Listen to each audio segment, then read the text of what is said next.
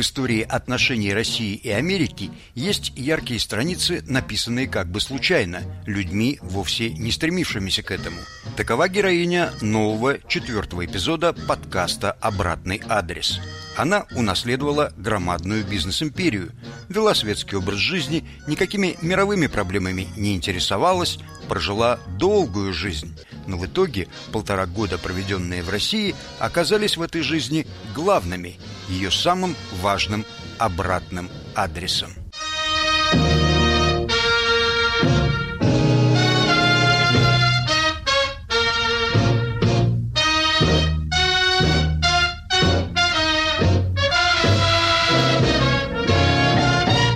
На окраине Вашингтона, посреди густого зеленого массива, есть усадьба Хиллвуд, а в ней частный музей.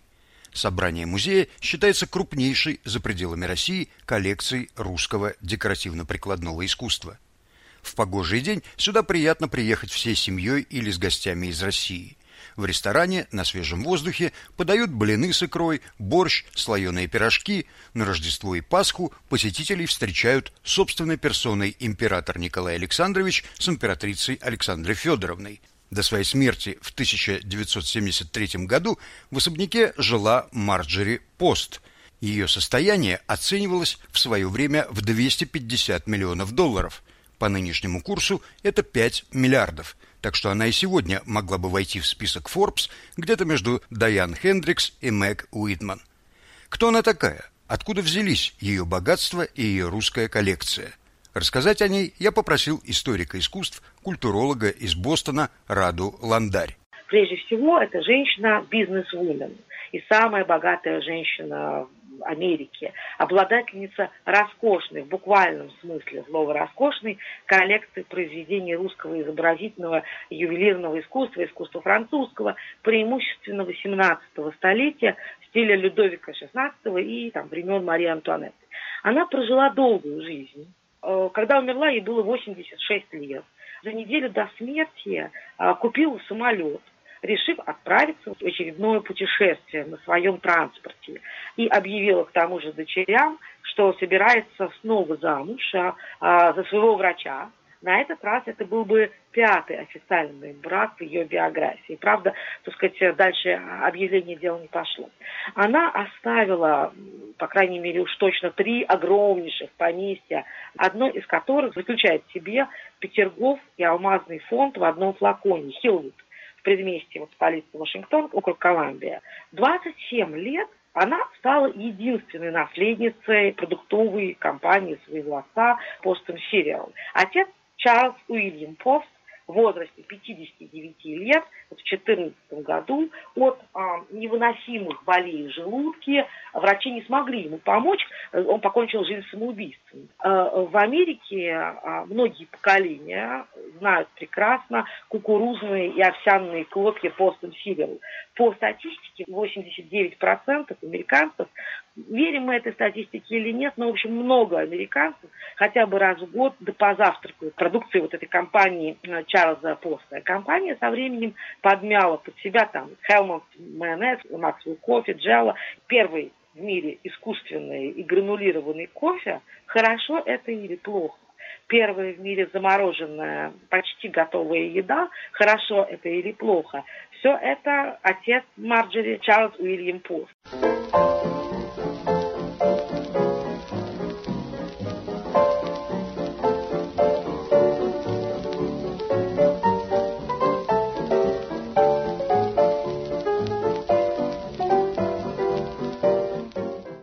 Марджери была дочерью богатейшего предпринимателя T.W. Чарльза Уильяма Почта и Эллы Летиция Меривизер. Отсюда и двойная фамилия. Брак эм, был неудачным.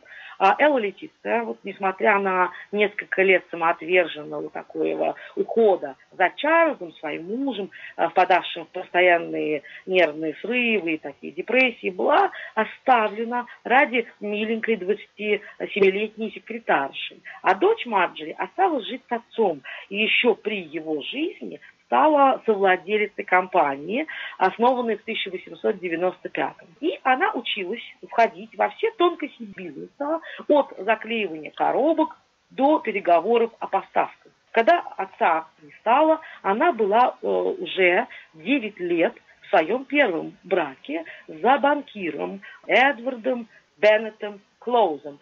Эдвард Клоуз был из Коннектикута, как мы понимаем, из Новой Англии, из города Гринвича. И он а, постоянно пенял Марджери, что образ жизни а, на Среднем Западе, а Мэри Везер была все-таки, по сути, оттуда, это вот Иллинойс, Висконсин, Великие равнины, исчезнувшие бизоны, города-призраки, э, девочка Элли, в смысле Дороти в Канзасе, ну, в общем, Чикаго, да, э, в конце концов, Детройт, край соломенных пугал и железных дровосек, образ жизни э, ее муж первый считал неприемлемым для благородного американца из Новой Англии с его Бостоном, с его Кембриджем, с Нью-Йорком, в конце концов, с Филадельфией, возможно, был Тимуром и Вашингтоном. И вот на этой ровно точке окончательно начинается завершение формирования личности Марджери. Что же это такое, вот эти старые и новые деньги? Собственно, Клоус намекал на то, что огромное состояние Марджери, все ее бульоны, это все, прости господи, новые деньги. Смешно даже. Но можно исправить щекотливое положение и научиться держать себя. И в итоге стать дамой, а, ведущей себя и свой бизнес так, будто хотят деньги и новые, а выглядят они как старые. В чем же разница?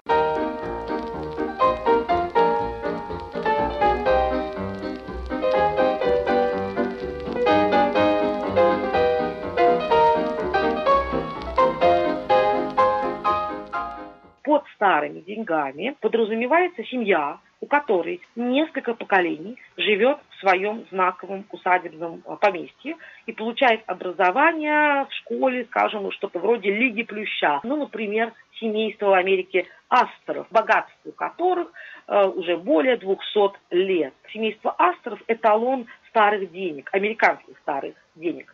Настоящие старые деньги как мы даже называем не просто вот сам капитал, да, который долго существует в руках одной семьи, а мы так называем и стиль жизни, и этих людей мы называем старые деньги, вот их называем. Они полагали, что все твое имущество, все ты чем обладаешь, должно делиться на третье. Одна треть должна э, быть э, вложена в усадьбы, в земли другая треть – золото, драгоценности. И последняя одна треть должна быть обязательно вложена в произведения искусства. Старых мастеров, новых мастеров, ну, в настоящее произведение искусства. Деньги, конечно, нужны и на повседневную, роскошную или не роскошную какую-то жизнь, на э, рискованные сделки, возможно, на покупку акций. Э, конечно, они нужны. Но эти вот деньги, которые вот тоже нужны, это все может пропасть а золото, а драгоценности. Земля, твои усадьбы, поместья и произведения искусства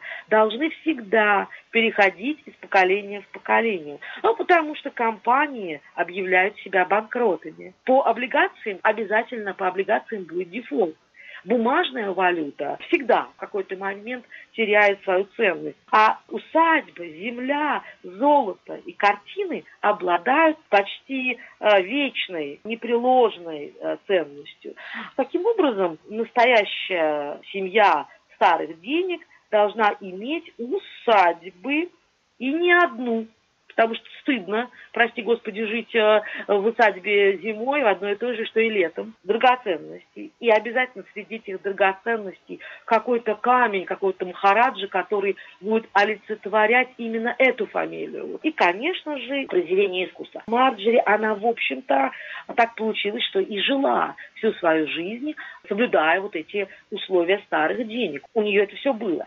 А если взглянуть на фотографии Марджери, в любом ее возрасте, то мы с вами увидим э, крайне изысканную, роскошную, респектабельную даму. Ну, такой она и была. Очень богатая, а, очень искушенная в светских развлечениях, а, очень ухоженная. Марджери принадлежала действительно к высшим кругам американского общества. И не случайно ее и новые деньги, и старые деньги называли наследницей как называли бы наследницу императорского рода. но Америка республика отчасти, да, вот по сути. И роль аристократов тут исполняют банковские князья, биржевые герцоги там бизнес какие-то маркизы. Она соответствовала запросам своего первого мужа, банкира Эдварда Клоуза. А вот, кстати, он в итоге не совсем стал соответствовать приличиям своего положения определенно, поскольку а, Клоуз стал злоупотреблять выпивкой. Так что Марджери сочла разумным расстаться с ним. И в 1920 году, а, уже через год после развода, она выходит замуж во второй раз. Вторым мужем Марджери стал опять-таки банкир Эдвард Фрэнсис Хаттон вечеринки, костюмы Марии Антуанетты, ее подлинные вот эти серьги глушевидные, замечательная яхта, роскошный дом в Нью-Йорке, э, пятая авеню, вход в 95-й ИС, отдельные апартаменты, многокомнатные. Но, увы, все-таки есть. Дело в том, что развратное поведение второго мужа Хаттона было больше той нормы, которую могла выдержать даже Марджери. Из-за фасадом ее светской улыбки, улыбки львицы светской, конечно, было очень много личных трагедийных таких моментов. Так вот, в 1935 году она разводится со своим вторым мужем, и в том же году, она пока еще не развелась, э, встретила адвоката Джозефа Эдварда Дэвиса. Дэвис пробился из низов. В кабинете президента Вудер Вильсона он был председателем Федеральной торговой комиссии, экономическим советником Вильсона на Парижской мирной конференции. В качестве корпоративного юриста он выиграл у правительства США в пользу компании Ford дело о недоплате налогов и получил рекордный для того времени гонорар – 2 миллиона долларов. По сегодняшнему курсу 25 миллионов. Деньги Дэвиса как раз и помогли отчасти выиграть первую президентскую кампанию э, Рузвельта. Конечно, он предлагает благодарность за поддержку и отчасти, я думаю, все-таки из деловых соображений, потому что не таков, как мы знаем, Франклин Делано Рузвельт, чтобы только благодарить, а, предлагает Дэвису пост дипломата на выбор. Предлагает ему в Берлине, но только через год и прямо сразу вот сейчас в СССР. Предложение, безусловно, было странным, потому что Дэвис никогда вот такими вещами дипломатическими по профессии своей, по опыту не занимался. Но в конце концов он был дельным человеком и вполне мог, мало даже дельным, он был скользким человеком, циничным человеком, как никто. Рузвельт это знал. И вполне он мог выполнить миссию, которую вот очень умный Рузвельт на него собирался возложить. И как же Марджери отреагировала на это предложение? Хочет ли Марджери ехать с женой посла в Москву, в этот Спасо-хаус, в это знаменитое красивое ампирное здание, в эту страшную страну, где, наверное, ничего не слышали про утренние завтраки компании «Пост» а, и про искусственный кофе. Она отказывается ехать. Она отказывается ехать. Она пишет письмо, она сохранилась Дэвису, они поженились вот только недавно.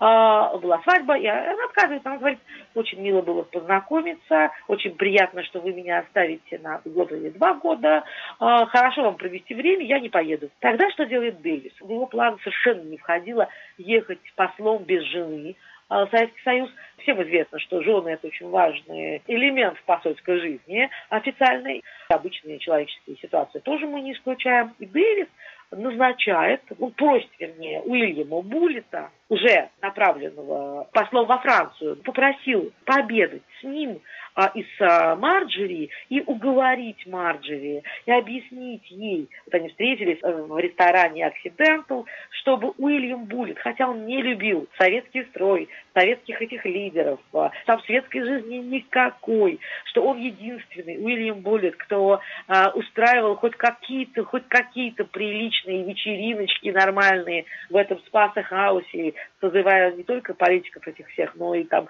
вплоть до Булгакова, как известно, описавшего отчасти свое посещение одной из таких э, в апреле, 23 апреля 1935 года на пасхальное такое празднество э, с бассейнами, с этими пристроенными огромными залами, с шимпанзе, с павианами, с цветами, заказанными из Голландии, в эту как раз, в общем, довольно непростое экономическое время в России. Так этот самый Уильям Буллет должен был в ресторане «Оксидентал» по просьбе Дэвиса уговорить Марджери, что поездка в СССР – это самое интересное приключение, которое только в итоге случится с нею. потому что это самое интересное приключение, которое может случиться с любым человеком в жизни. Даже если в Москве не все так хорошо со светской жизнью. И Буллет уговорил Марджери. Она согласилась ехать в Москву с женой посла Соединенных Штатов.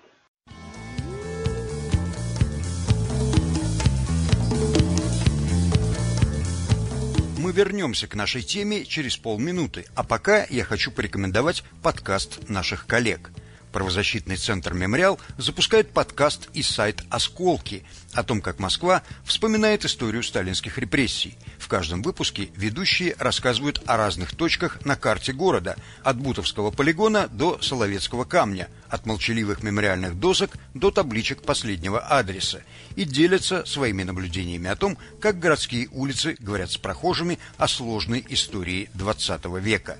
Ссылку на подкаст и сайт мы оставим в описании.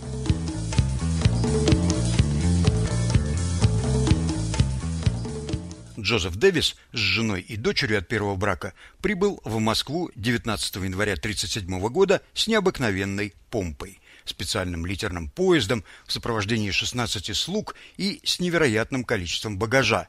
На вокзале их ожидал 12-цилиндровый «Паккарт», доставленный из океана морем.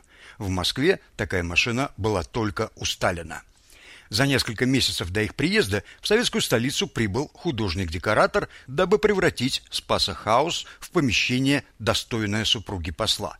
Особняк наполнился хрусталем, золотом и бронзой. Живописные полотна висели даже в ванных комнатах. На борту личной яхты Марджери «Морское облако», в то время крупнейшей в мире, был завезен и провиант, включая 2000 пинт, то есть 946 литров замороженных сливок. Для хранения этого изобилия в подвале дома инженер-бельгиец установил 25 морозильных камер большого объема. Но вскоре в Спасахаусе произошла техногенная катастрофа. Подстанция не справилась с напряжением, которого требовали бельгийские морозильники, особняк лишился электричества и провонял протухшей едой. Что делает в Москве Марджери? Коллекция русского искусства немножечко начата ею в Америке еще. Джозеф Дэвис, вообще ничего в этом не понимавший изначально, тоже начинает окунаться в, в, вот в эти э, все русские ценности. Его они заинтересовывают. Это очень удивит Марджери. Она не замечала, что Дэвис какой-то питает вообще влечение к произведениям искусства. А тут такой интерес. После Москвы его назначили послом в Бельгию, в Брюссель, и поселили тоже королевских вполне себе апартаментах в Даше Маркине. Конечно, она упивалась и тут, что она находится внутри королевского пространства, и она и тут стала собирать искусство, но уже, соответственно, близкой Европе, голландской, в основном французское, вот это все декоративно-прикладные, эти гобелены прекрасные, там кресло Марии, Марии Антуанетты, все это потом свозилось в Хилвуд. И уж, конечно, она дала себе зарок никогда не пропускать распродажи и аукционы русского, русской старины уже когда даже уехала из э, Москвы. И, надо сказать, она их и не пропускала. Знаковые вещи, такие, которые есть в Хилвуде, включая Маковского, вот эту боярскую свадьбу, и Брюлова она купила, приобрела не в Москве, кстати говоря. Внутри Хилвуд особняка вот лоснятся мазки этой живописи Константина, Константина Маковского, сверкают золотые врата, сохранившимися балдахинами, блестят всеми красками небосвода, там драгоценности царей цариц, да, сияют ювелирные шедевры э, Карла Фаберже, да, ювелира русского императорского дома и официального ювелира а, императорского Эрмитажа коллекция, в итоге приведенная отчасти из России и отчасти дополненная потом. Это, конечно, одна из богатейших коллекций русского искусства на Западе. Современный музей православными царями, русскими этими святыми, э, великокняжеской мебелью, э, показывал э, американцам, и до сих пор показывает, мир, ушедший навсегда Атлантиды, мир дореволюционной России. А открытие ею однажды, вот оно состоялось, этого мира, и вот эта любовь к этому миру, страсть, не оставляла всю ее жизнь.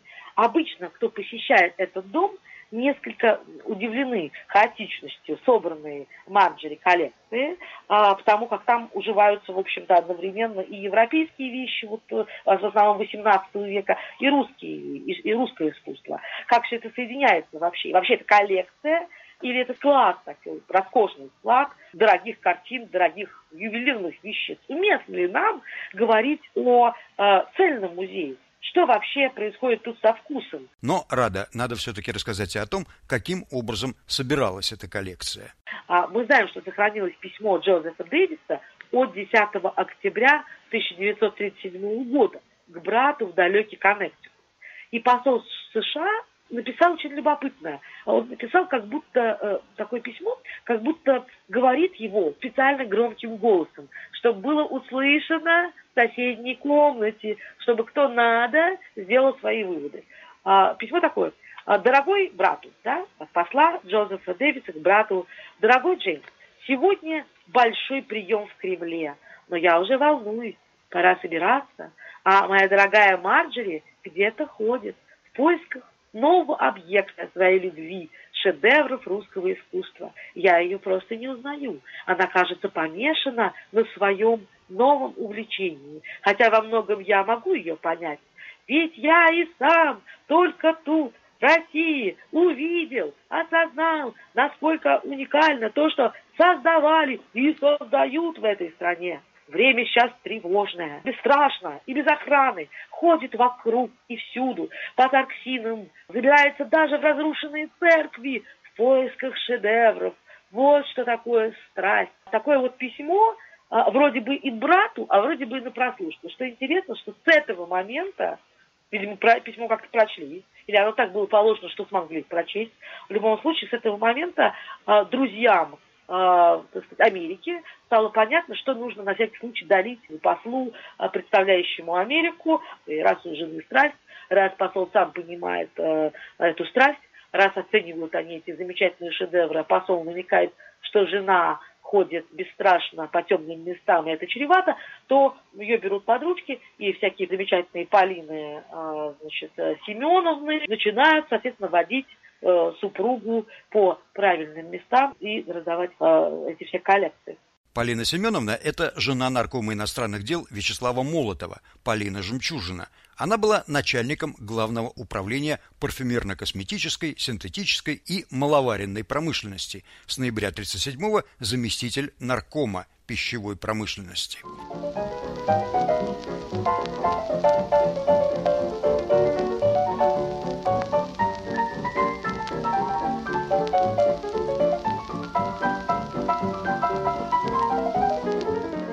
Пополнении коллекции Марджери участвовали и люди с Лубянки. Вот запись из дневника Дэвиса, сделанная в Днепропетровске в феврале 1937 года.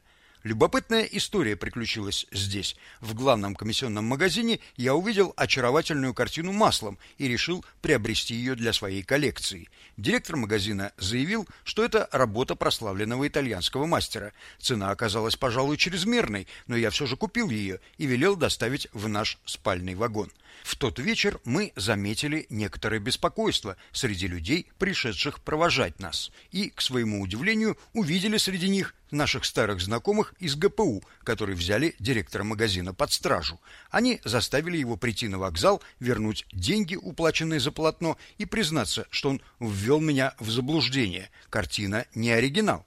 Я от всей души поблагодарил их и с трудом уговорил не наказывать провинившегося директора слишком строго. А вот цитата из дневника Марджери, у которой разбежались глаза в одном из хранилищ. «Пещера сказочных разбойников – ничто по сравнению с этим местом». Кстати, правительство делает огромные, советское правительство делает огромные скидки и дает возможность провести все купленное без таможенных пошлин. Возникает вопрос, а как бы зачем? А потому что СССР и Америка ведь друзья. Друзья.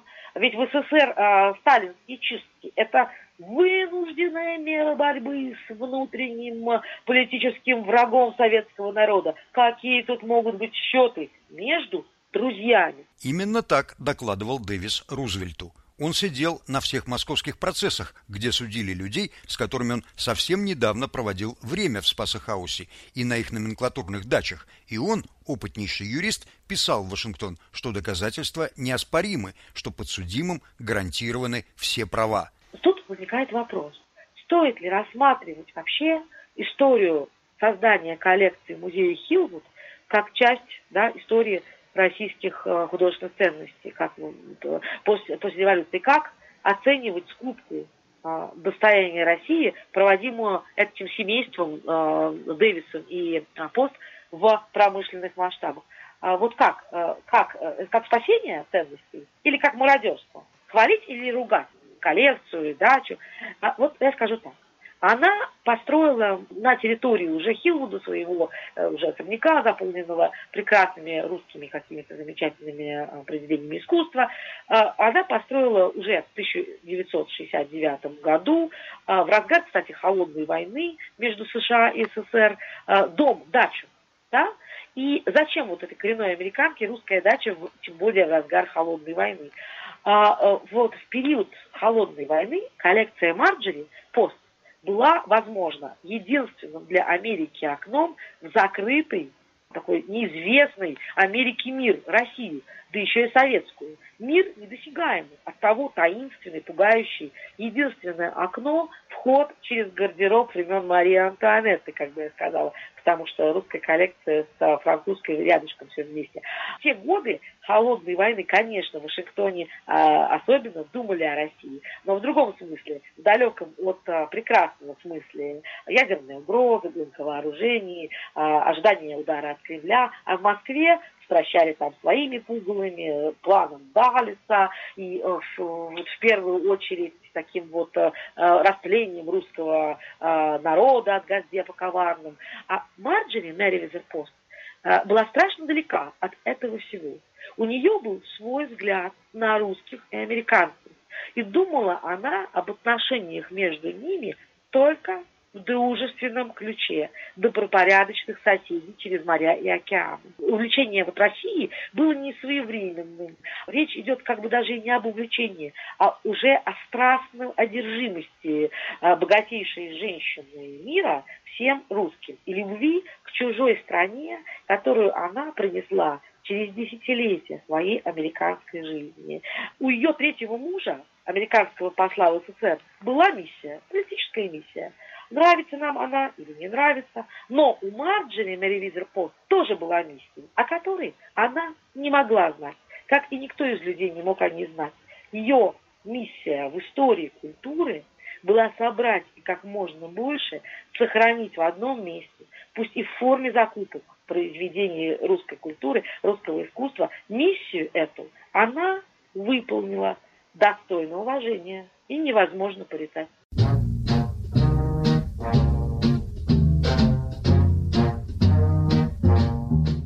Марджери Пост и ее русская коллекция. В подкасте Владимира Баринова «Обратный адрес». В этом выпуске использована музыка Александра Цфасмана. Слушайте на всех подкаст-платформах и на сайте Радио Свобода. Пишите мне, рассказывайте свои истории и не забывайте оставлять свой обратный адрес.